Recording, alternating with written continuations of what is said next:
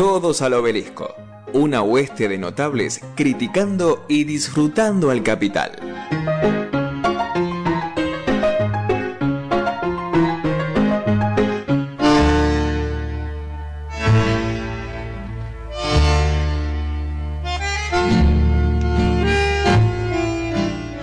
Seguimos al aire en Todos al Obelisco cuando son las 12 del mediodía. Agradezco la generosidad de Edu para cederme temporalmente la conducción únicamente para este bloque.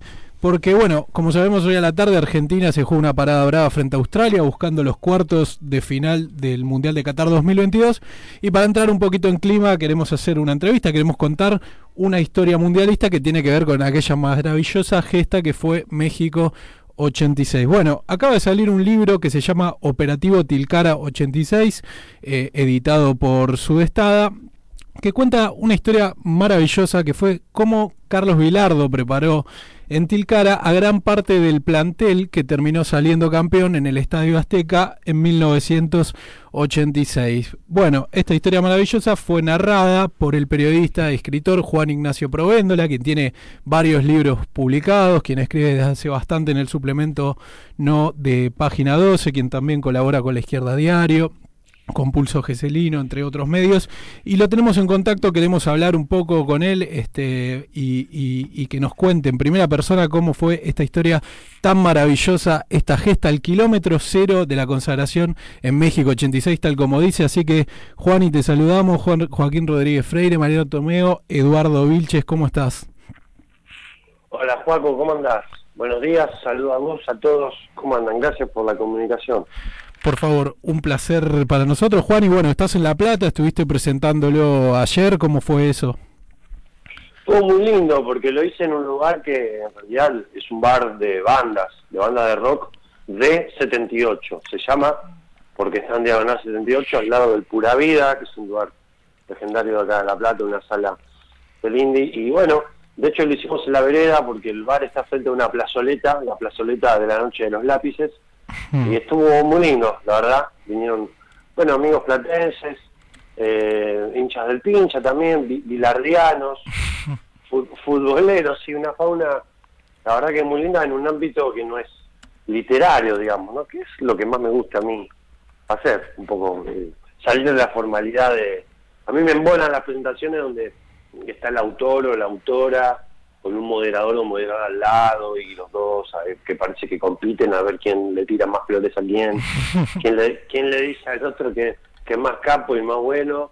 Eh, y finalmente cuando haces esas presentaciones, los que van son tus viejos, tus amigos, digamos, tenés que hacer bulto para que, para que aparezcan en la foto. Así que siempre ya desde eh, Rock Politic, que es un libro mío ya medio viejito, tiene ocho años, que empecé a probar este formato de presentaciones con imágenes, ¿no? Estoy yo solo mostrando una serie de imágenes a través de las cuales voy avanzando. Así que bueno, de paso aprovecho y vendo el formato porque, bueno, en algún momento lo presentaré en Buenos Aires también.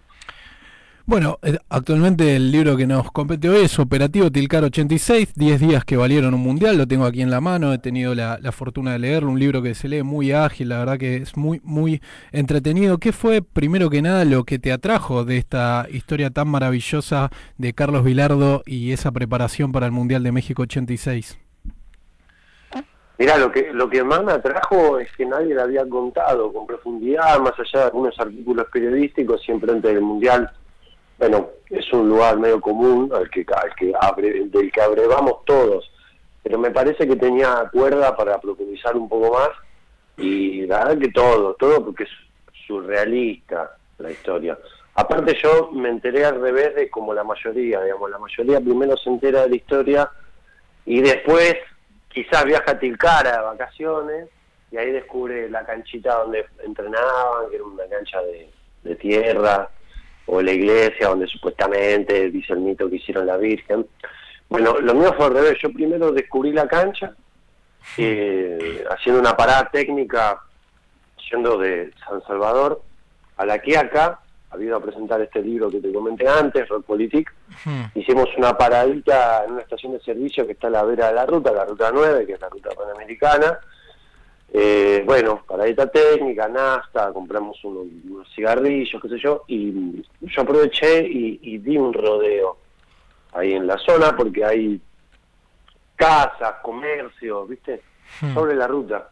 Eh, y me encontré con un potrero y yo me saqué una selfie en ese potrero pensando que era una cancha de un equipo local que jugaba una liga regional. Dije, bueno, me saqué la foto, después le pregunto a mis amigos jujeños y bueno, cuando les pregunto me cuentan, dicen, no, pero acá vino Virardo, con muchos jugadores que, fueron a México hace una pretemporada. Y yo pensé que me estaban mintiendo. Como yo soy de Hessel, soy del interior, sé que, bueno, eh, le agregamos capaz que un poquito de condimentos a las historias para impresionar, ¿no? Para impresionar a los porteños. Pero bueno, eh, efectivamente era cierto. Así que, digamos, me alucinó imaginarme todo eso en un lugar que no da más que para potrero. Así que bueno, ahí empecé, bueno, a indagar, entrevistas, diarios, etcétera, y la verdad, Juego, que cada cosa de la que me enteraba era más alucinante que la anterior. Para poner eh, un poco en contexto acerca de esta historia, bueno, resulta que en vísperas del Mundial 1986 la selección de Carlos Vilardo llega muy cuestionada, sobre todo por la prensa hegemónica, podríamos decir, pero con un rendimiento que no era el que a nadie le gustaba y Vilardo arma como una suerte de pretemporada en Tilcara, que no es la Tilcara que, que hoy conocemos, sino que era un lugar mucho más inhóspito en esa época y se lleva a 14 jugadores a prepararlos para jugar en la altura de México, pero a la vez para formar esta suerte de, sentido de, grupo, es así, ¿no?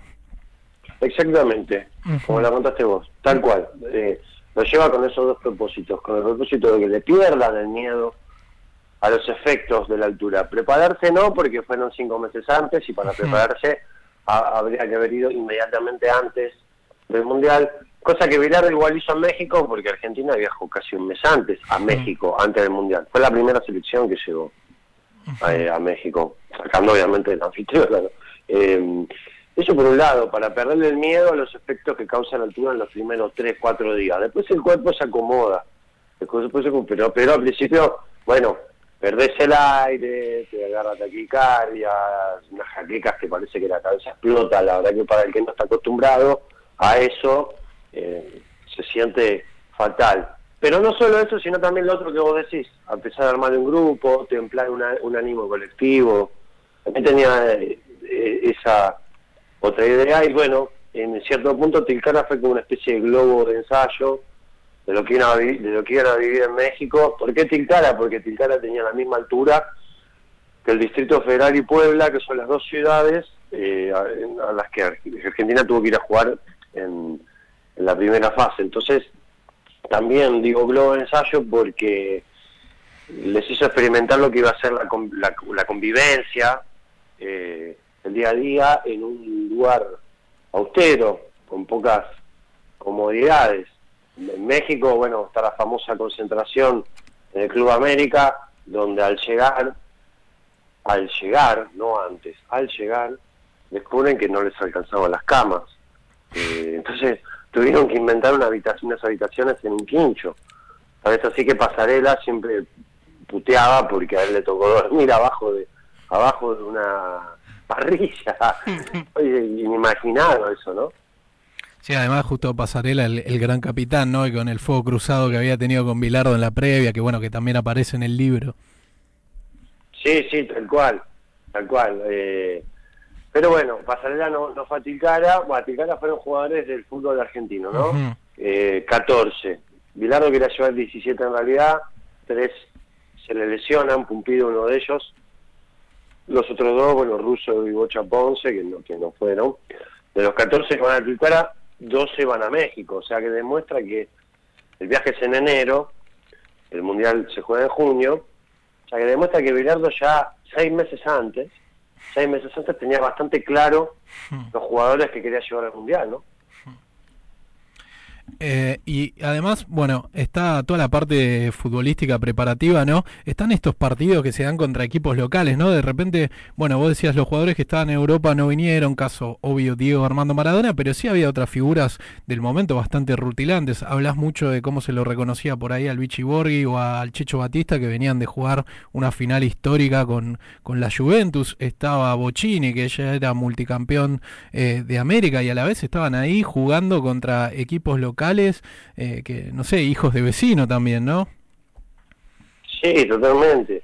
Bueno, Cabezón Ruggeri, que ese año iba a ganar todo con River, en el 86. Eh, sí, sí, había una constelación interesante de jugadores del fútbol local, que son los que Bilardo quería incorporar a su selección. Digo, hasta el 85, hasta el 85, el equipo era un poco un poquito lo que quería Virardo y otro tanto lo que le imponía como mencionabas vos los medios hegemónicos no presiones digo bueno pasarela naturalmente filiol mm. em, barbas el tigre gareca eh, un montón de jugadores si vos mirás la formación de Argentina cuando le gana a Perú el partido que lo clasifica al mundial eh, es completamente distinta a la formación del, partido con Corea del Sur, el debut México. Creo que creo que solamente tres jugadores del partido con Perú juegan. O sea, hay un cambio, si bien transcurre un año entre un partido y otro, ¿no? Pero eso demuestra que, bueno, que Bilardo ni bien clasifica, hay medio que se saca una presión y creo yo que dice, bueno, voy a armar el equipo que yo quiero. Y donde eso se empieza a dinamizar es en Tilcara por eso lo señalo, va al cero, ¿no? El propio Bilardo lo señala, ¿no? Como el kilómetro cero de la preparación rumbo al mundial, aparte con todas las críticas que recibía. Ir a Tilcara también permitió aislarse un poco todo ese quilombo, porque allá en ese momento del pueblo, vos lo decías recién, no era el, el, punto de, núcleo turístico como es ahora. Vos vas a Tilcara y te encontrás con mochileros de Francia, con, con Yankee, claro, en un hostel. En ese momento ni siquiera era un punto turístico de Argentina, más allá de, de Jujuy. Eh, había un solo teléfono en 86, un solo teléfono en todo el pueblo. Entonces eso le garantizaba cierta calma y abstracción del clima que se venía viviendo, como decís vos, que a Bilardo lo venían matando, lo venían matando y lo siguieron matando después. Porque después de Tilcara, bueno, se producen esos amistosos tan problemáticos. Argentina pierde con Noruega, ¿no? que, es más o, que es más o menos como perder con Arabia Saudita. Un poco, creo que está más o menos en ese nivel, si bien el partido con Noruega no fue en un mundial, pero sí fue con un rival con el que absolutamente nadie imaginaba que se podía perder. Y ahí es donde bueno, comienzan las, las críticas, esta idea de que Alfonsín lo quería echar. Entonces, de todo este, este, proceso que fue tan traumático de Bilardo en la selección, yo creo que hasta el Mundial, desde que Bilardo asume la selección eh, a, fines del 82, hasta el Mundial, los únicos 10 días de calma realmente que tuvo fueron esos 10 días en Tilcara. Sí, 10 días que valieron un mundial es justamente el, subtítulo. Estamos hablando con Juan y Provendo, el autor del libro Operativo Tilcara 86, que estamos repasando un poquito ahora sí. Y como bien vos decías, hoy en día podemos verlo, bueno, quizás a la sombra del éxito que fue México 86, pero en ese momento era muy bastardeada esta aventura de Bilardo. Y además vos en un pasaje del libro hablás, ¿no? Como que eh, más allá del paraje inhóspito que era, hubo una cobertura periodística de, de esa preparación o de ese viaje y vos rescatás eh, palabras de, bueno, una persona que es un gran periodista que es Ezequiel Fernández Murs, que hoy está en Qatar, que creo yo entender que es el único o de los pocos que entiende un poco de qué va Bilardo y él elogia esto que está ocurriendo, ¿no? Sí, él cubría para la agencia de noticias diarios, eh, diarios y noticias, ¿no? Para la agencia DIN. Hmm. Em, y sí, increíble. Todo lo demás fueron La Nación, Clarín, la revista Gráfico, que no sé, bueno, ya no existe más, pero en ese momento el gráfico que salió una vez por semana era una revista muy leída, imponía agenda dentro del periodismo deportivo, entonces de repente un, titular negativo te tumbaba. La cobertura del gráfico es buenísima porque eh, en, la doble apertura, digamos, en la, en la, doble página que inicia la cobertura, hay una foto fabulosa que es la que bueno nosotros usamos para la tapa del libro, de todo el plantel, en, este potrero del Club Pueblo Nuevo, con las sierras, los cerros de fondo, y arriba un título de letras catástrofe que dice, entre signos de pregunta, ¿para qué sirve este viaje a Tilcara, no? Como, como diciendo, ¿para qué sirve esta porquería que están haciendo? Y no solo eso, sino que además le agregan una serie de viñetas de humor gráfico en donde lo, humillan, lo bulinean, ¿no? Eh, a Bilardo, se le ríen sucesivamente en distintos dibujos. Eh, creo que los únicos que, realmente respetaron ese viaje fueron los propios jujeños, porque yo también revisé diarios de, allá. Me interesaba saber cómo era el registro local, ¿no? No quedarme solo con la perspectiva porteño-centrista, ver qué era lo que flasheaban ellos entre la conmoción por recibir jugadores que estaban a punto de ir al mundial, pero por otro lado tipos que nunca habían visto jugar porque no había tele en Tilcara. Hmm. Eh, los que querían ver partido tenían que irse a la capital, a San Salvador, y vos mencionabas Bocini, ya en ese momento era una leyenda, tenía 32 años, el viaje a Tilcara. Ya había ganado, el Bocha ganó en, en total 13, 13 copas con 13 títulos con Independiente. Ya para ese viaje a Tilcara había ganado 12 de los 13, o sea, imagínate eh, la, estrella que era.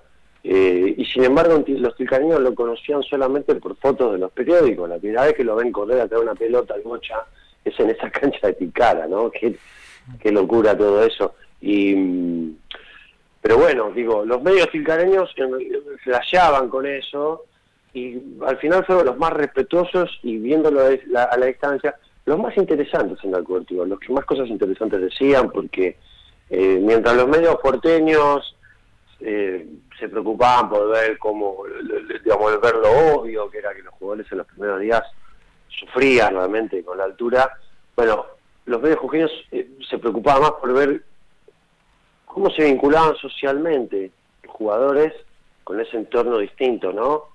Eh, de repente acompañarlos cuando se a caminar, ver qué cosas charlaban con el pueblo, rescatar un poco más la parte humana y eso estuvo buenísimo. Digamos, esa cobertura y la posibilidad que tuve yo después de llegar a esos diarios, ¿no? Hola Juan y buenos días, acá te saluda Mariano, eh, compañero de Joaquín. Eh, bueno, estamos Joaquín y yo que tenemos 30 aproximadamente, nos creamos, quizás no vimos la gloria mundialista del doctor Vilardo, pero sí nos criamos con aquel mítico Bilardo en cancha de River diciendo es Gatorade de señorita, o su clásico programa en Radio La Red a la noche también, y bebimos un poco de la mística ya, pero no de Bilardo mundialista. Acá junto a nosotros el conductor del programa tiene 17 años, un puberto. Eh, y queremos saber un poco eh, ¿Qué es lo que te lleva ¿no? a, esta figura de, de, Bilardo? Si también crees que hay un revival hoy en las nuevas generaciones sobre la, imagen de, de, Bilardo. Y bueno, también ¿qué, qué, qué sensaciones te provoca a vos que sí lo has visto en, en su máxima expresión, si se quiere, a Bilardo como técnico de la selección. Primero me preocupa que remarques la edad. ¿Qué estás queriendo decir? ¿Que yo soy un viejo? no tuviste la suerte de verlo, así que... lo entendí, lo entendí. Bueno, yo sé ya. Un poco de envidia te tenemos, digamos. y viste, yo en la etapa, al Diego también viste. Claro, yo entré ya en la etapa cuarentena. El Mundial 86 no lo vi porque yo nací en el 82. Mm. Eh, tenía cuatro años. Y del, del 90 tengo imágenes perdidas, eh, la definición por penales con Italia. Me, acuerdo de mi viejo gritando desaforado, lo atajó, lo atajó parado ahí en Gessel, frente a una tele de tubo.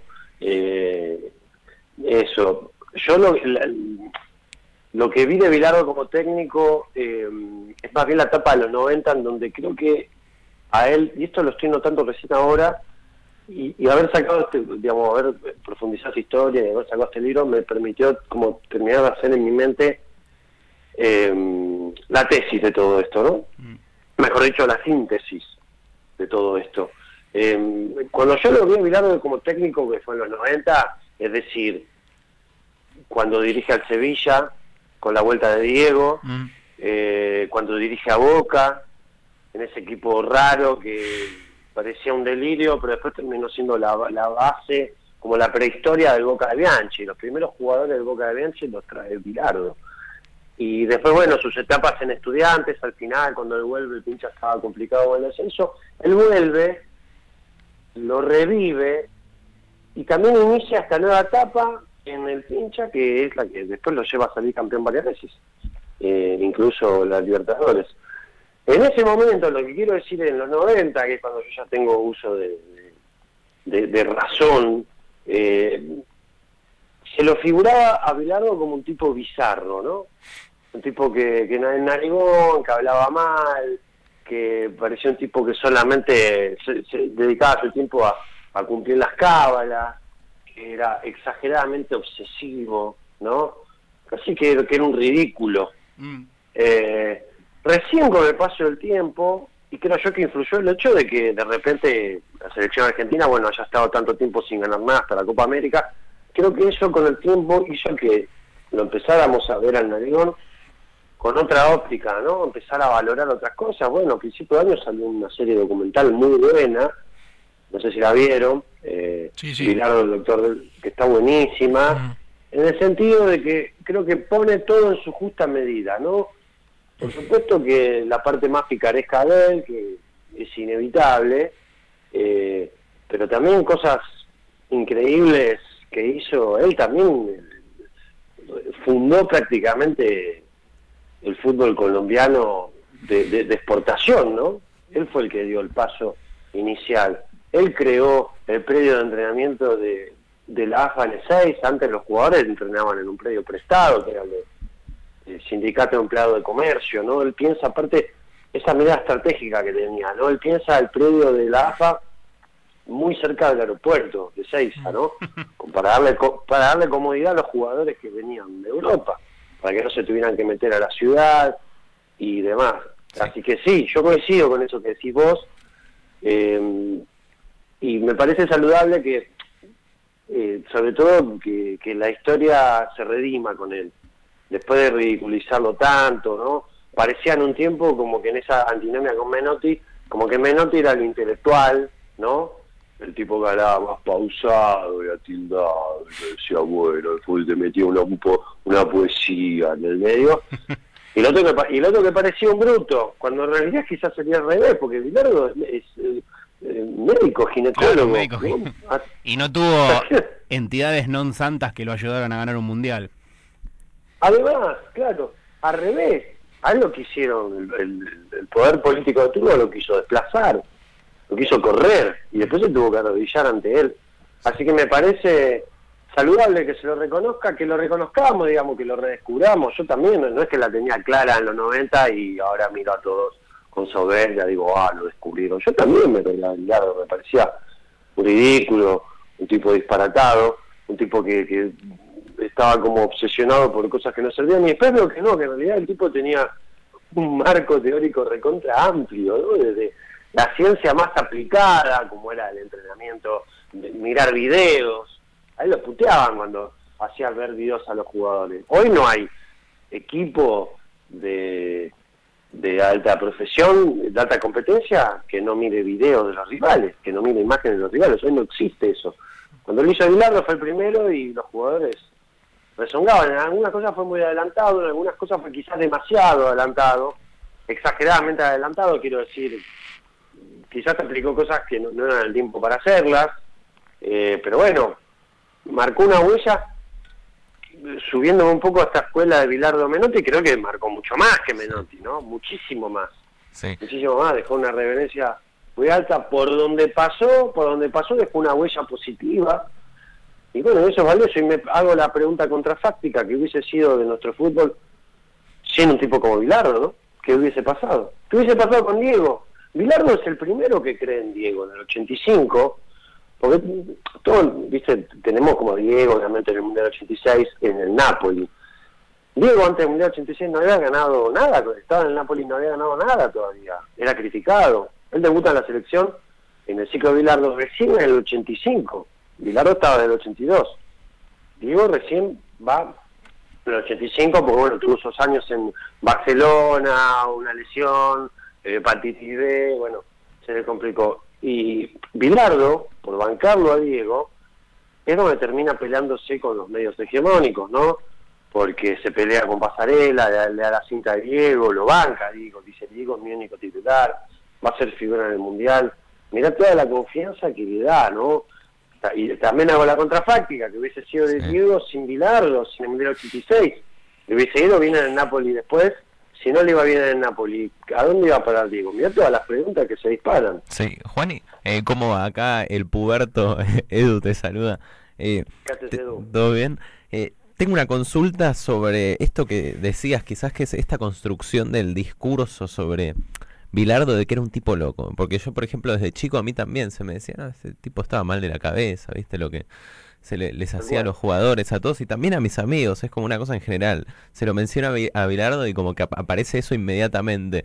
Entonces, mi pregunta va más como para consultarte cómo crees que se construyó este discurso y si crees que, por ejemplo, eh, estos libros como el que, sacaste vos del operativo Tilcara o la serie que decís que salió puede ayudar quizás a, a verlo de otra forma, quizás en generaciones que no pudieron vivir su época.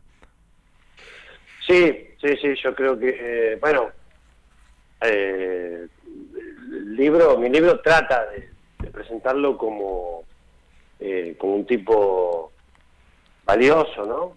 Eh, que- que- que tenía planificación, digamos, que no dejaba nada librado al azar, Sí. eh, pero que lo hacía con un fundamento científico muy importante, ¿no? Eh, y hay que los resultados, a quién los resultados lo acompañaron y la memoria de los jugadores lo reivindican. O sea, ahí tienes un montón de elementos ya que, que permiten eximirlo, ¿no? De, este calificativo de, loco que, que sí, yo, escúchame, vos decís que lo escuchaste. Yo también cuando era, cuando era pibe escuchaba lo mismo. Para mí, yo estaba convencido que Bilardo era un chiflado.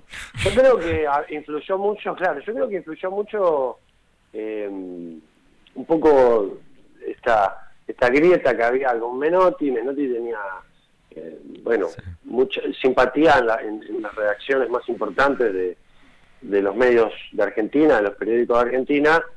Eh, creo que un poquito vino por ahí.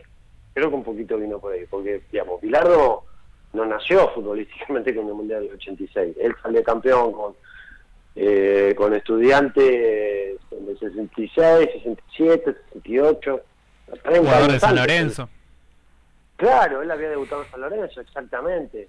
O sea, ella estaba en el fútbol hacía más de 30 años. Y eh, esto- estos calificativos medio peyorativos empiezan recién en la década del, del 80, ¿no? Ahí es donde empieza eso y creo que después se instala. Y después hay una cosa ahí que me, me resulta muy curiosa, eh, que tiene que ver con la década del 90, ¿no? Con el contexto, con esa década frívola, la pizza de champán, ¿no? De ir este, a, a veranear a, a Miami en chancletas, ¿no? Eh, claro, claro, el, el- el lujo obsceno y berreta. Eh, bueno, creo que esa década se lo lleva puesto, se lo lleva puesto a Bilardo y contribuye a esta mala imagen que le generaron. Me parece que viene por ahí y también influyó mucho, ¿sabes qué otra cosa? Influyó Sí. Que- que a él que a él le chupó un huevo, eso nunca le interesó, Sí. nunca le interesó desmentirlo, no nunca es que salió nunca se indignó porque le dijeran eso, nunca se le no, es mentira lo que dicen, nada. Entonces, bueno, es como que la dejó pasar, quizás habrá visto que, bueno, quizás le convenía, ¿no? Le ha dicho, bueno, me conviene, hablan de mí, qué sé yo. Y eso puede ser que también le dé como más mística a su figura. Venimos hablando de la mística del programa de hoy. Más mística a su figura y, y dé la oportunidad de hacer más historias, quizás, ¿no?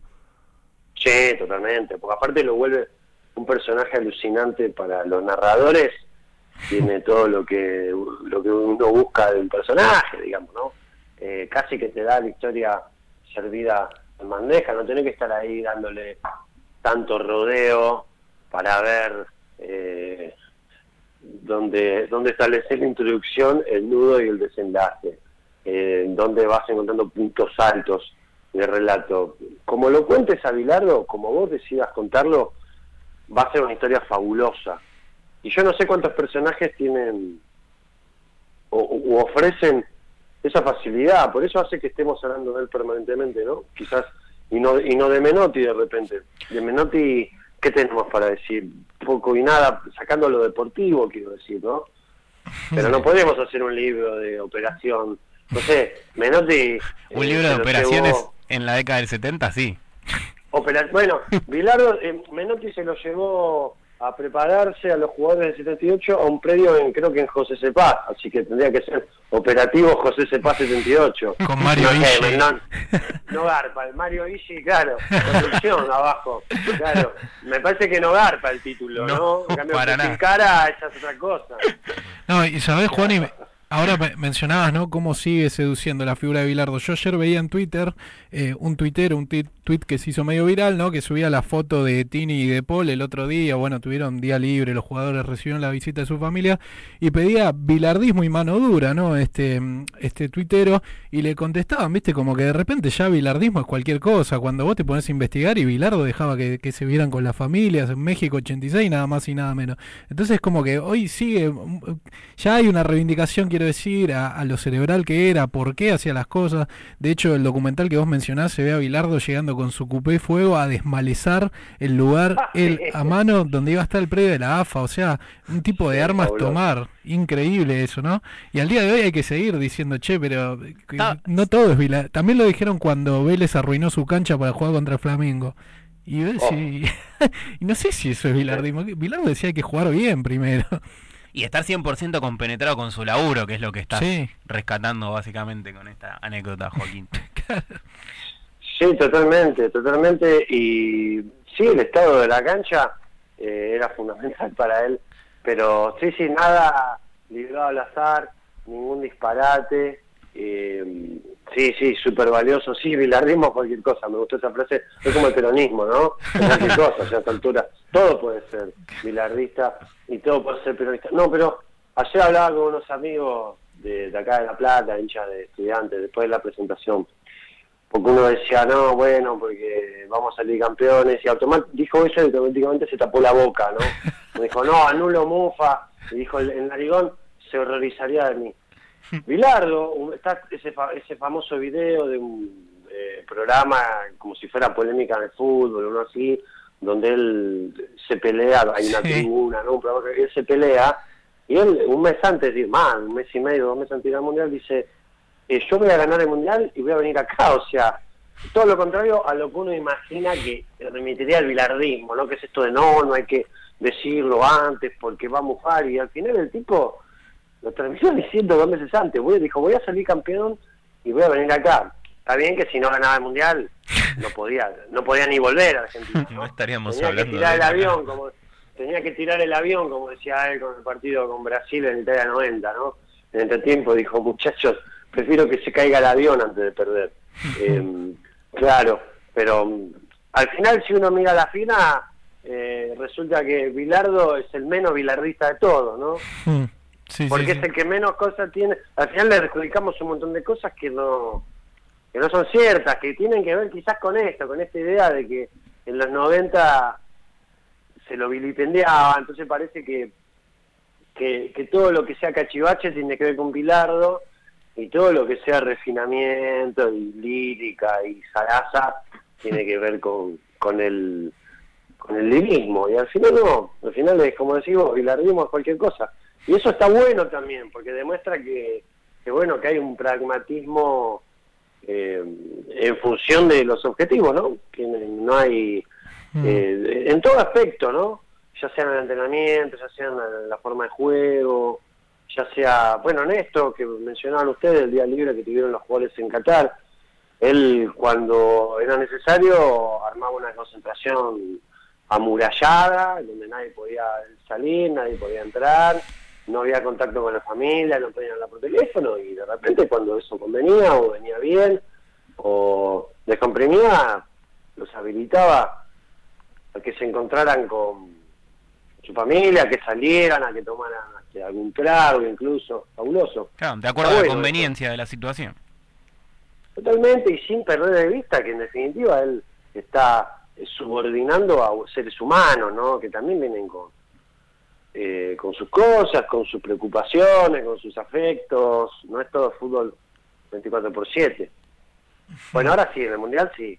En el Mundial sí. Está, me- permítanos esa, esa concesión, ¿no? Sí, Juan, y sabés que, bueno, eh, hablando de esta faceta medio loca de Bilardo, ¿no? Que es quizás por la, por la que más se compró, digamos, el personaje. Bueno, vos contás acá en el libro la anécdota que es bastante conocida, la de él disfrazado de mujer, la noche que les da el día libre para que festejen y él se infiltra un poco como mujer. Incluso la anécdota la conocía, no conocía lo que vos contás, que me divirtió mucho, que es que él lo piropea a Bocini de vuelta al hotel que pasaba y dice que Bocini se avergüenza un poco.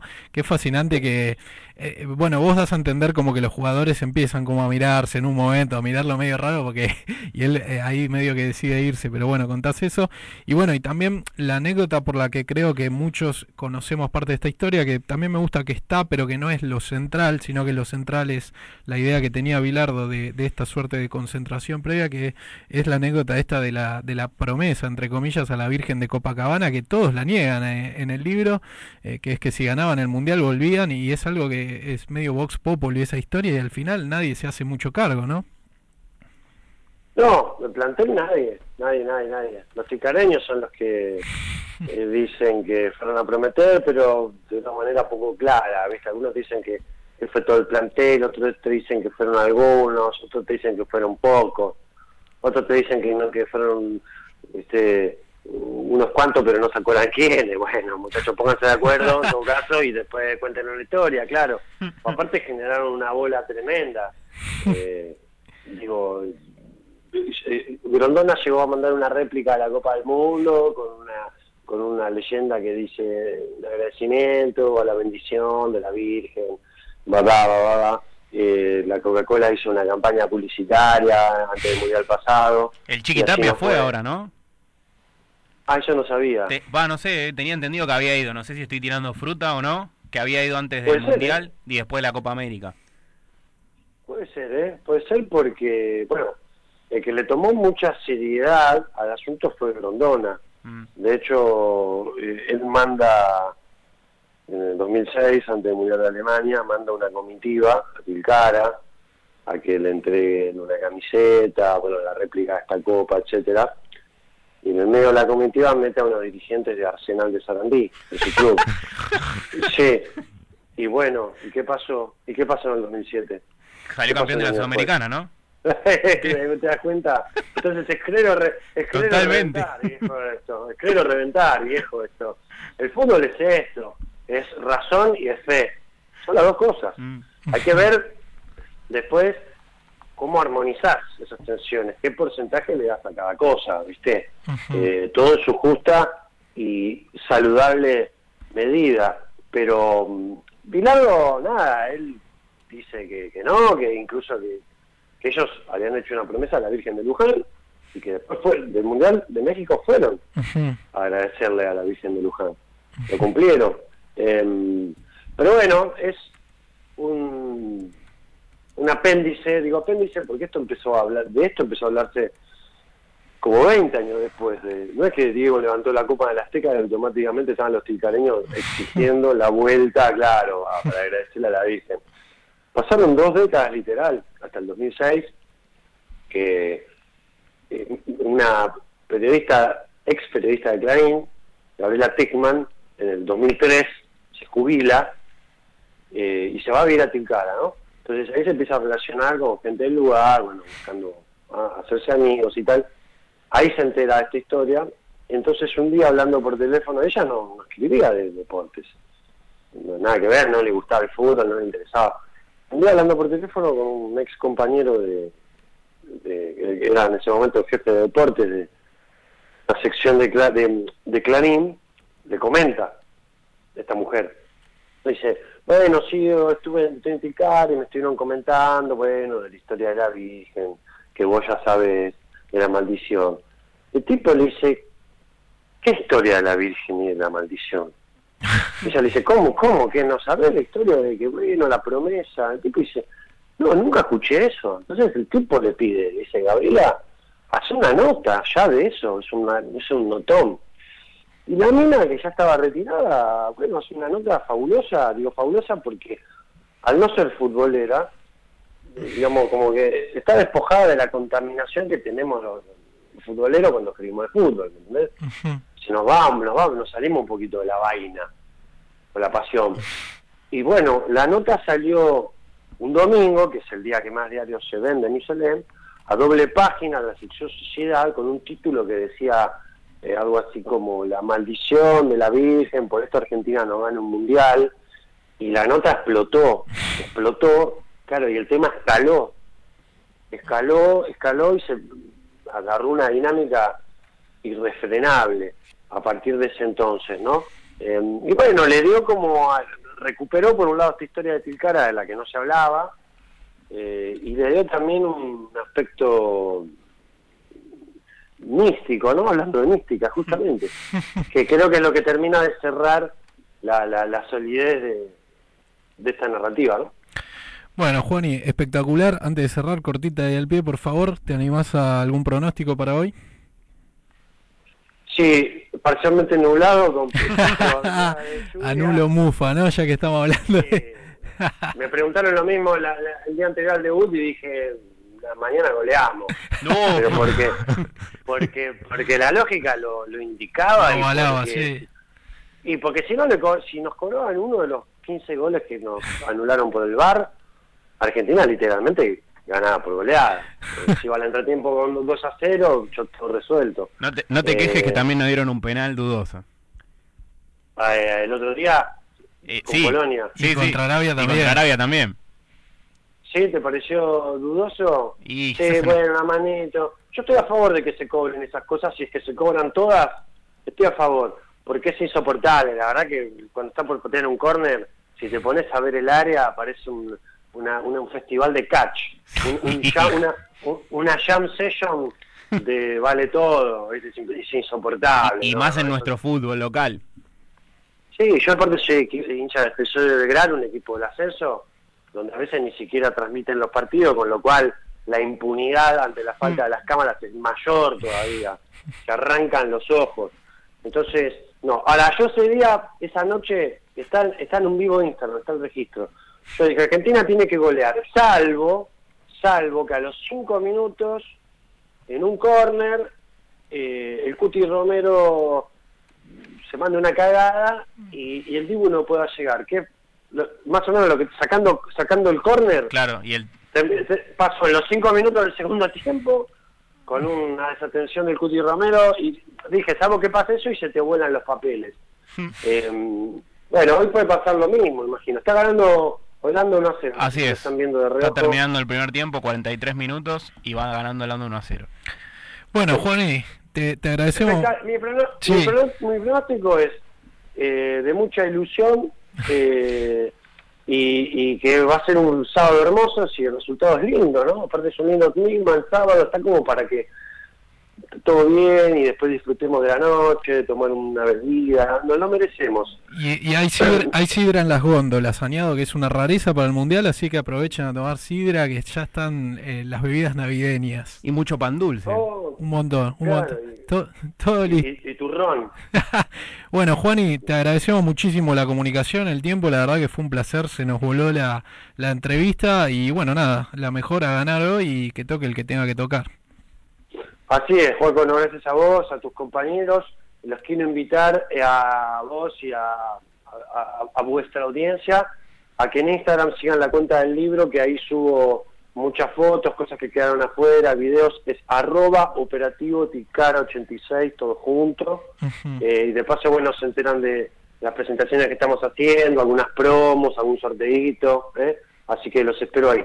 Espectacular, Juan, y bueno, a seguir la, la cuenta en Instagram y bueno, te agradecemos nuevamente, te mandamos un abrazo muy, muy grande. No, gracias a ustedes, muchachos, un abrazo. ¿eh? Chau, Un abrazo.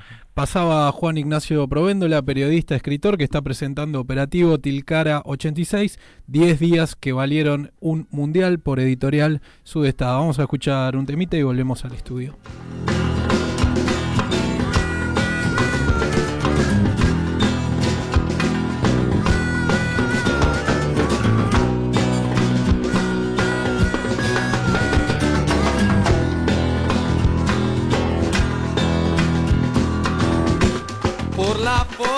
Por